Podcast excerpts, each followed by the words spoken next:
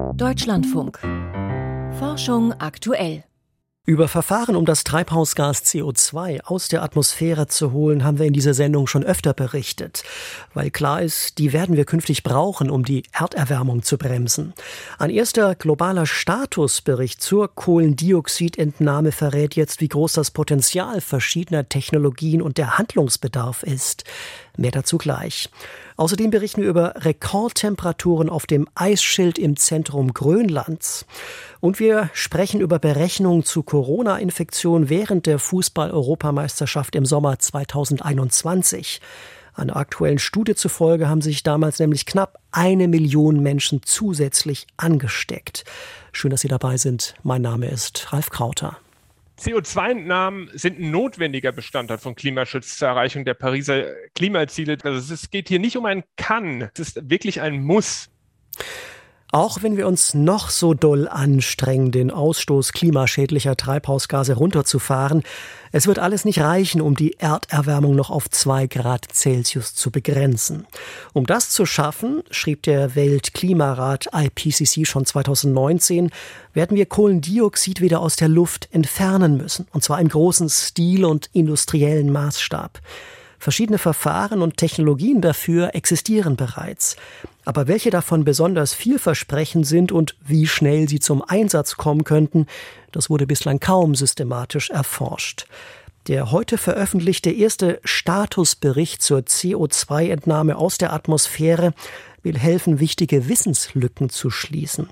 Thomas Schröder hat mit zwei seiner Berliner Autoren gesprochen. Wenn es darum geht, wie wir Kohlendioxid aus der Atmosphäre wieder herausbekommen könnten, hört man so allerlei. Hier wird ein bisschen aufgeforstet, dort vielleicht sogar schon CO2 direkt aus der Luft herausgefiltert. Aber wie viel Kohlendioxid wir tatsächlich bereits jetzt aus der Atmosphäre entnehmen, war bisher noch nicht genau bekannt, sagt Jan Minks, Forscher am Mercator Research Institute on Global Commons and Climate Change und Mitautor des Berichts zum Stand der CO2-Entnahme. Wir haben jetzt mal einen ersten Schätzwert vorgelegt und sagen, dass insgesamt etwa zwei Milliarden Tonnen pro Jahr CO2 der Atmosphäre entnommen werden. Das ist fast alles CO2-Entnahmen von der Aufforstung. Dabei gibt es natürlich längst viel mehr Ideen, als nur Bäume zu pflanzen. Man kann das CO2 aus der Atmosphäre quasi zurückverwandeln in Kohle, indem man Pflanzenmaterial unter hohen Drücken und Temperaturen umwandelt. Man kann auch Pflanzen anbauen, zur Energieerzeugung verwenden und das entstehende Kohlendioxid unterirdisch speichern. Man kann CO2 direkt aus der Atmosphäre herausfiltern. Man kann den Ozean mit Hilfe von Gesteinsmehl CO2 entziehen oder ihn düngen und damit das Algenwachstum anregen. All das und noch einiges mehr könnte man tun tut man bisher aber kaum. Neuartige CO2-Entnahmemethoden, wie zum Beispiel Bioenergie mit der CO2-Abscheidung und Verpressung, Pflanzenkohle, aber auch äh, chemische Luftfilter, also Direct Air Capture, die ja eigentlich die Diskussion dominieren, die gibt es noch fast gar nicht. Und das heißt, wir stehen fast noch bei Null. Stand heute kommt man mit diesen Methoden gerade einmal auf ein Tausendstel der Menge, die durch Aufforstung erreicht wird, nämlich zwei Millionen Tonnen CO2. Bis 2030, also in sieben Jahren, müsste diese Menge etwa um das 30-fache steigen. Bis 2050 gar um das 1300-fache, wenn die Ziele des Pariser Klimaabkommens in Reichweite bleiben sollen. Auch die CO2-Entnahme durch Aufforstung müsste sich nochmal etwa verdoppeln. Dabei, das betonen die Autoren des Reports immer wieder, gehe es nicht darum, mit Hilfe der Technologien die Emissionsziele zu verwässern. Es ist kein Entweder-Oder. Und wenn wir uns das zeitlich angucken in einem dieser bekannten Szenarien, dann sehen wir die erste Hälfte des 21. Jahrhunderts. Da geht es vor allem um die Vermeidung und Reduktion von Treibhausgasen in der zweiten Hälfte des 21. Jahrhunderts. Und das ist etwas, was häufig äh, von Leuten ein wenig übersehen wird. Da dominieren dann CO2-Entnahmen den Klimaschutz. Denn es wird immer Restemissionen geben, die sich nicht vermeiden lassen. Deshalb müsste man jetzt beginnen, die verschiedenen Technologien genauer zu erforschen, zu verbessern und in Demonstrationsprojekten auszuprobieren. Oliver Geden von der Stiftung Wissenschaft und Politik. Die wichtigste Botschaft an die Bundesregierung, die sie aus diesem Report ziehen kann, ist, dass sie in der Tat eine Strategie entwickeln muss und für sich selbst klären muss, wie soll der Anteil von CO2-Entnahme zur Erreichung der deutschen Klimaziele sein. Die Bundesregierung muss auf EU-Ebene dafür eintreten, dass diese Dinge geklärt werden. Spielt das eine Rolle im Emissionshandel? Wie viel investiert man jetzt in Innovation? Welche Technologien oder welche Ansätze favorisieren wir hier eigentlich? Gerade letztere Frage ist nicht leicht zu beantworten. Denn es gibt rund ein Dutzend mögliche Technologien, deren Potenziale, Risiken und Kosten oft nur vage bekannt sind. Präzisere Einschätzungen wären aber sehr wichtig, wenn es später um einen großskaligen industriellen Einsatz geht. Der Statusbericht zur Kohlendioxidentnahme aus der Atmosphäre soll künftig regelmäßig aktualisiert werden, um Entscheidungsträgern Hinweise zu liefern, welche Ansätze besonders effizient und erfolgsversprechend sind. Thomas Schröder über den ersten globalen Statusbericht zu Stand und Entwicklung bei der CO2-Entnahme aus der Atmosphäre. Einer der Hotspots des Klimawandels ist ja bekanntlich die Arktis. Dort steigen die Temperaturen schneller als im Rest der Welt und das macht sich auch auf Grönland bemerkbar, wo die Gletscher seit Jahren schrumpfen. Wie sich die Erderwärmung im Zentrum des grönländischen Eisschäls auswirkt, darüber wissen Wissenschaftler bislang aber nur wenig, einfach weil man da gar nicht so einfach hinkommt. Ein Team des Alfred Wegener Instituts für Polar- und Meeresforschung in Bremerhaven hat die Mühen aber vor einiger Zeit auf sich genommen. Und die Analysen der Bohrkerne, die sie aus dem Eispanzer gezogen haben, die verraten leider nichts Gutes. Denn sie belegen, im Zentrum Grönlands ist es heute wärmer, als es in den vergangenen 1000 Jahren jemals gewesen ist. Details von Jan Tolzmann. Eine wissenschaftliche Polarexpedition des Alfred Wegener Instituts für Polar- und Meeresforschung mitten in Grönland, 3000 Meter über dem Meeresspiegel. Für eine aktuelle Studie, deren Ergebnisse jetzt im Fachmagazin Nature veröffentlicht sind, entnahmen die Wissenschaftler vor einiger Zeit über 20 neue Eisbohrkerne entlang einer Linie vom Zentralplateau bis weit in den Norden. Johannes Freitag, Mitautor der Studie, war mit dabei. Wir sind ja als Polarforscher in Grönland unterwegs und haben dort Eiskerne gebohrt, um mit Hilfe von stabilen Isotopen die Temperatur zu rekonstruieren. Und was wir im Endeffekt erreicht haben, ist eine tausendjährige Temperaturrekonstruktion und die hat es in sich. Bisherige Temperaturzeitreihen für Zentral- und Nordgrönland endeten im Jahr 1995 und stellten Wissenschaftler vor ein Rätsel. Denn während sich der Rest der Arktis bereits merklich erwärmt hat, konnten die Polarforscher in Zentralgrönland keine Temperaturerhöhung feststellen. Die neuen Eisbohrkerne erweitern den Datensatz nun bis ins Jahr 2011, sagt die Hauptautorin der Studie Maria Hörhold. Ihre Analyse verrate, dass wir in der Mitte von Grönland in der 2001-2011 Dekade die wärmsten Temperaturen finden in den letzten 1000 Jahren. Im Vergleich zu vorindustriellen Werten bedeutet das einen Temperaturanstieg von 1,5 Grad Celsius mitten in der Eiswüste Grönlands. Durch die statistische Auswertung der alten und neuen Daten können die Forscher auch zum ersten Mal die natürliche Klimavariabilität von 0,5 Grad Celsius für die letzten 1000 Jahre bestimmen. Maria Hörhold ordnet diese Entdeckung ein. Unter der rein vorindustriellen Zeit würde man so eine Temperatur nicht bekommen. Also die Wahrscheinlichkeit ist, geht gegen Null.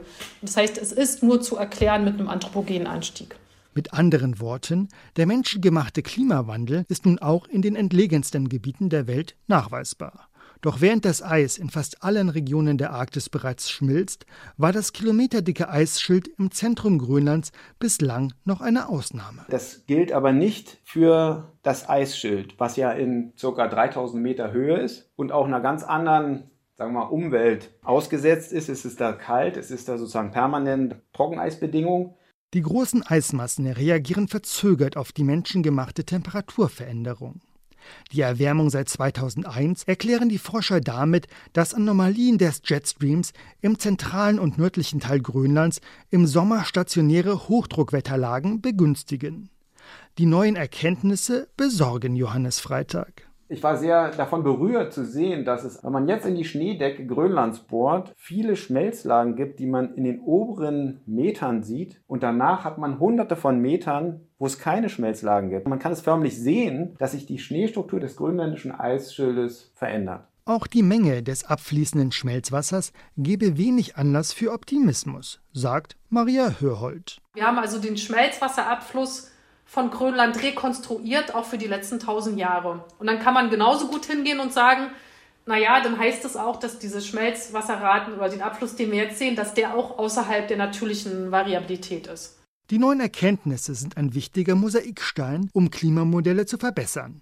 Sie untermauern, dass die schmelzenden Eismassen Grönlands den globalen Meeresspiegel um insgesamt 50 Zentimeter anheben könnten, sofern der Klimawandel bis Ende des Jahrhunderts mit ungebremstem Tempo weiter voranschreitet. Jan Tolzmann über die Rekordtemperaturen gemessen im Zentrum von Grönland.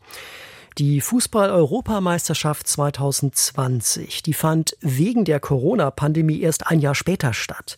Vom 12. Juni bis zum 12. Juli 2021.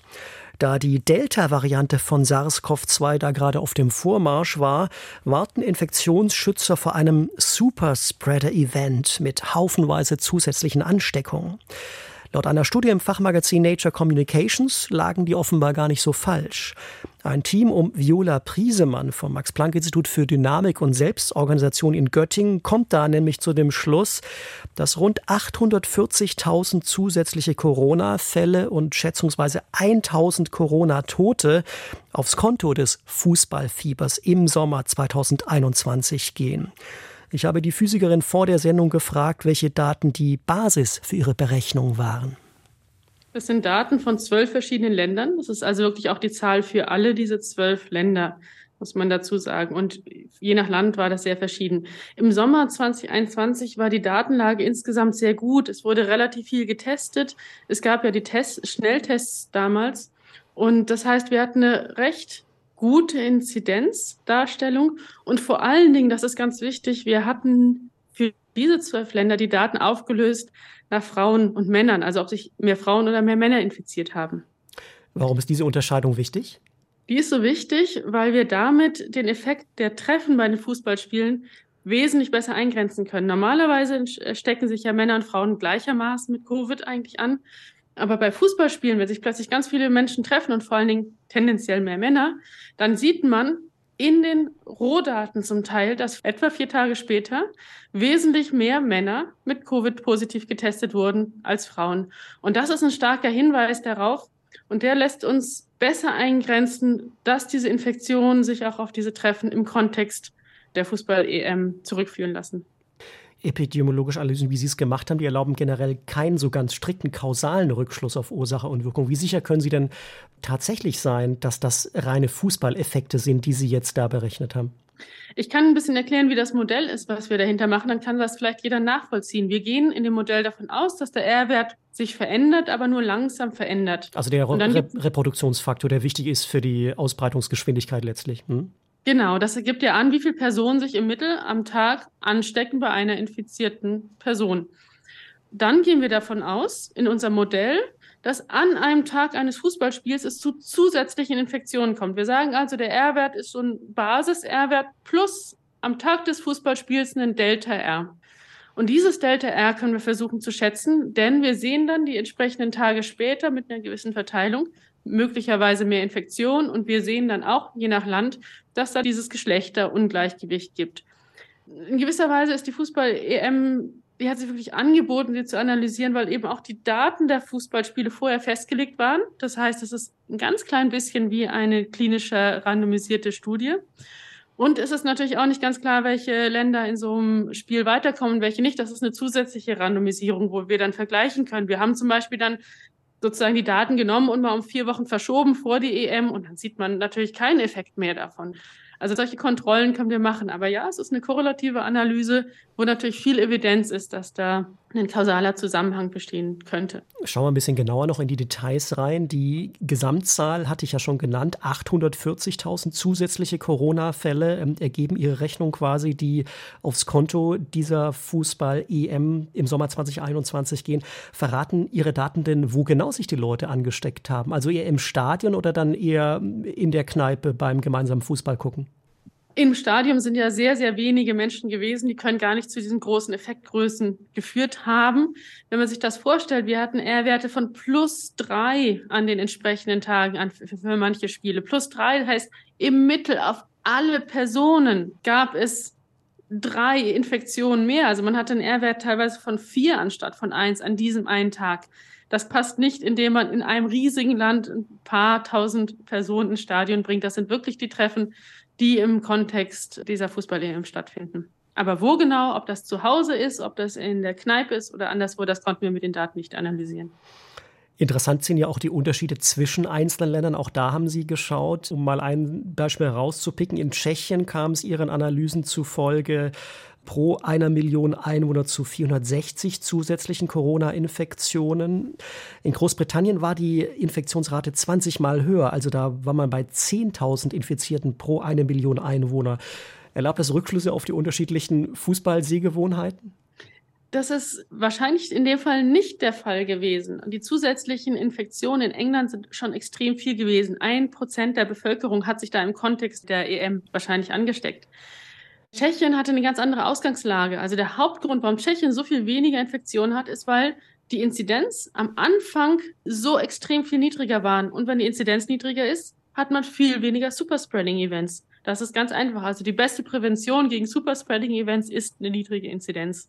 Wie hat sich die Infektionsdynamik in Deutschland entwickelt während dieser nachgeholten EM 2021?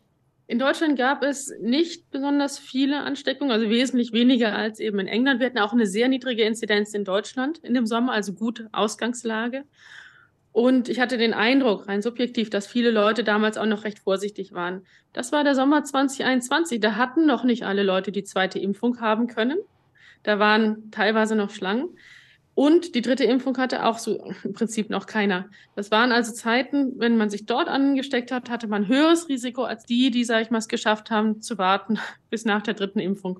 Und zu dieser Zeit kursierte auch die ähm, gar nicht so freundliche Delta-Variante noch des Coronavirus, die doch auch durchaus mehr Grund zur Sorge noch war. Genau, in England hatte die sich gerade vorher durchgesetzt, deswegen waren die Fallzahlen in England auch schon so hoch. In Deutschland ist dieser Wendepunkt von der Alpha zur Delta-Variante, äh, die war mitten in der EM und das war diese Lücke zwischen den beiden Wellen. Da hat zufällig die EM in Deutschland stattgefunden. Das war Glück. Glück für uns. Schau mal nach vorne. Welche Lehren lassen sich denn jetzt ziehen aus solchen Analysen für künftige Großveranstaltungen in Pandemiezeiten? Wenn man Prävention machen möchte, dann ist niedrige Inzidenz die aller, allerbeste Prävention. Das ist proportional. Habe ich eine zehnmal höhere Inzidenz, habe ich zehnmal mehr Superspreading-Events in den entsprechenden Veranstaltungen. Das zweite Wichtige ist natürlich der R-Wert, denn nicht nur die erste Infektion ist wichtig, sondern die ganze Kette an Infektionen, die danach kommt. Die erste Infektion, das ist Eigenverantwortung der Personen, die zu den Veranstaltungen gehen. Aber danach verbreitet sich das ja relativ gleichmäßig nach einer gewissen Zeit in der gesamten Bevölkerung, erreicht auch die Personen, die sich eigentlich gerne schützen möchten. Und viele dieser knapp eine Million Fälle, die Sie genannt haben, viele von denen sind gar nicht unbedingt die primären Infektionen, sondern die, die dann im Laufe dieser Ketten entstanden sind. Jede zusätzliche Infektion macht auch eine zusätzliche Infektionskette. Wären Tests vor solchen Veranstaltungen ein Szenario, um sozusagen das Risiko künftig zu verringern? Absolut. Ich meine, die Präventionsmaßnahmen sind bekannt. Vorher testen, nach drei, vier Tagen Kontakte reduzieren, weil man infektiös, aber noch nicht symptomatisch sein könnte. Das ist gut bekannt. Die EM oder WM Konstellation ist nochmal besonders, weil ja die Spiele wirklich alle vier Tage etwa stattfinden. Und die Inkubationszeit damals bei Alpha und Delta war ja so, dass man nach drei, vier Tagen infektiös und erst danach symptomatisch wurde. Das heißt, man hat sich im Zweifel bei einem der Spiele angesteckt und direkt beim nächsten Spiel war man in dieser Phase, wo man eventuell asymptomatisch, aber schon sehr infektiös war. Das heißt, diese vier Tage Abstand sind für das Virus sehr, sehr günstig gewesen. Sagt Viola Priesemann. Die Max-Planck-Forscherin hat mit ihrem Team zusätzliche Corona-Infektionen während der Fußball-EM 2021 berechnet. Astronomen haben eines der detailliertesten Bilder der Milchstraße geschossen. Hintergründe dazu in der ersten Meldung von und mit Piotr Heller. Die Aufnahme entstand mit der Dark Energy Kamera, die an ein Teleskop in Chile angeschlossen ist. Auf ihr sind 3,3 Milliarden einzelne Himmelsobjekte wie Sterne, Staub oder Gaswolken zu erkennen. Es handelt sich damit um die bisher größte Bestandsaufnahme der Milchstraße, wie das Team im Astrophysical Journal darlegt. Das Bild ist aus über 21.000 Einzelaufnahmen zusammengesetzt, die die Astronomen über zwei Jahre hinweg gemacht haben.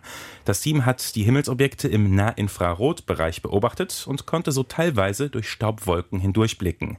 Die Astronomiedirektorin des US-amerikanischen National Science Foundation kommentierte das Bild mit den Worten, Astronomen werden sich noch jahrzehntelang mit diesem detaillierten Porträt der Milchstraße befassen. Wegen der defekten Soyuz-Raumkapsel an der Internationalen Raumstation wurden dort jetzt Vorkehrungen für einen neuen Notfallplan umgesetzt. Sollte es zu einem Notfall kommen, würde der NASA-Astronaut Frank Rubio mit vier weiteren Crewmitgliedern in einer Dragon-Kapsel die Raumstation verlassen. Dafür sei seine persönliche Sitzschale in die Kapsel eingebaut worden, wie die NASA gestern mitteilte. Der Astronaut war im September gemeinsam mit zwei russischen Kosmonauten an Bord einer Soyuz-Kapsel zur ISS geflogen. Doch das Raumschiff hat seit Dezember ein Leck im Kühlsystem. Dennoch würden die beiden Kosmonauten laut dem aktuellen Notfallplan in der beschädigten Soyuz zur Erde fliegen. Mit nur zwei Mann Besatzung seien sie aber besser vor einem möglichen Hitzeaufbau geschützt, heißt es von der NASA. Am 20. Februar soll schließlich eine intakte Soyuz-Kapsel zur ISS starten, um das leckgeschlagene Raumschiff zu ersetzen. Aspirin wirkt nach Operationen ähnlich gut wie ein gängiges Thrombosemittel. Zu diesem Schluss kommt eine Studie mit über 12.000 Teilnehmern, die im New England Journal of Medicine erschienen ist. Untersucht wurden Patienten, die wegen Knochenbrüchen operiert worden waren. Nach diesen Eingriffen besteht das Risiko, dass sich Blutgerinnsel in der Lunge oder den Gliedmaßen bilden. Um dem vorzubeugen, spritzen Ärzte in der Regel das Mittel Heparin. Wie die Studie nun zeigte, hat das als Tablette einzunehmende und preiswertere Aspirin einen ähnlichen Effekt. Experten weisen jedoch darauf hin, dass die Behandlung mit Aspirin in Einzelfällen nicht ausreichen könnte. Erneut ist eine HIV-Impfung bei einer klinischen Studie durchgefallen. Das Mittel des US-Pharmakonzerns Johnson Johnson schützt nicht ausreichend vor einer HIV-Infektion. Das teilte das Unternehmen selbst mit. Die Studie mit knapp 4000 Teilnehmern hatte ergeben, dass sich mit der Impfung etwa genauso viele Testpersonen mit HIV infiziert hatten wie in der Placebo-Gruppe. Bislang seien mindestens fünf HIV-Impfstoffe in Phase 3 Studien gescheitert, berichtet das Medizinportal StatNews. Dem HIV-Experten Hendrik Streeck von der Universität Bonn zufolge, der an der Studie am Rande beteiligt war, hatte kein anderes Präparat so gute Aussichten gehabt wie der aktuelle Kandidat. Wegen extremer Hitze könnten bis zum Ende des Jahrhunderts 40 Prozent aller Landwirbeltiere bedroht sein. Diese Vorhersage gilt für ein Klimaszenario mit hohen Treibhausgasemissionen, bei dem die Temperaturen um über 4 Grad steigen würden. Unter diesen Bedingungen würden vor allem Amphibien leiden. 55 Prozent der Arten wären durch die Hitzewellen bedroht, gefolgt von Reptilien, Säugetieren und Vögeln, wie ein Team aus Israel und der Schweiz im Magazin Nature darlegt. Unter den weniger extremen Klimaszenarien von knapp 4 oder knapp 3 Grad Erwärmung sinke die Zahl der durch Hitze bedrohten Arten von 40 auf etwa 30 bzw. 15 Prozent. Vielen Dank für die Meldung. Piotr Heller war das. Sternzeit, 19. Januar. Das dunkle Einhorn und der explosive Riesenstern. Neben den prachtvollen Wintersternbildern am Abendhimmel versteckt sich eine der unscheinbarsten Figuren am Firmament. Im Bereich oberhalb von Sirius im großen Hund und links vom Himmelsjäger Orion steht das Einhorn. Dort sind nur bei besten Sichtbedingungen einige Sterne auszumachen. Weil sie so schwach sind, tragen sie nur Katalogbezeichnungen, aber keine Namen. Was den niederländischen Kartografen Petrus Plantius Anfang des 17. Jahrhunderts veranlasst hat, das Einhorn auf seinem Himmelsglobus einzuzeichnen, bleibt ein Rätsel. Offenbar mochte er exotische Wesen, denn auf dem Globus tauchte auch erstmals die Giraffe auf, die oberhalb des Fuhrmanns kaum zu sehen ist. Im antiken Griechenland galt der Bereich des Einhorns als Niemandsland. Doch so unscheinbar dieses Sternbild auch sein mag, in seinen Grenzen steht der faszinierende rote Überriese V838. Dieser Stern erlebte vor rund 20 Jahren einen gewaltigen Ausbruch. Binnen eines Tages wurde er 10.000 Mal heller und leuchtete kräftiger als jeder andere Stern in der Milchstraße. Da dieses Objekt rund 20.000 Lichtjahre entfernt ist, war es aber auch dabei nur mit Fernrohren zu beobachten. Das Hubble-Weltraumteleskop hat über einige Jahre eindrucksvolle Aufnahmen davon gemacht, wie der Explosionsblitz nach und nach unterschiedliche Bereiche der Umgebung des Sterns beleuchtet. Doch diese aufregende Episode ist längst vorbei. Dennoch ist der dunkle, sehr sternarme Bereich oberhalb von Sirius nicht etwa nichts. Er ist das Einhorn. Das war's für heute von Forschung aktuell. Wenn Sie mögen, was Sie gehört haben, empfehlen Sie uns gerne weiter. Machen Sie es gut. Am Mikrofon war Ralf Krauter.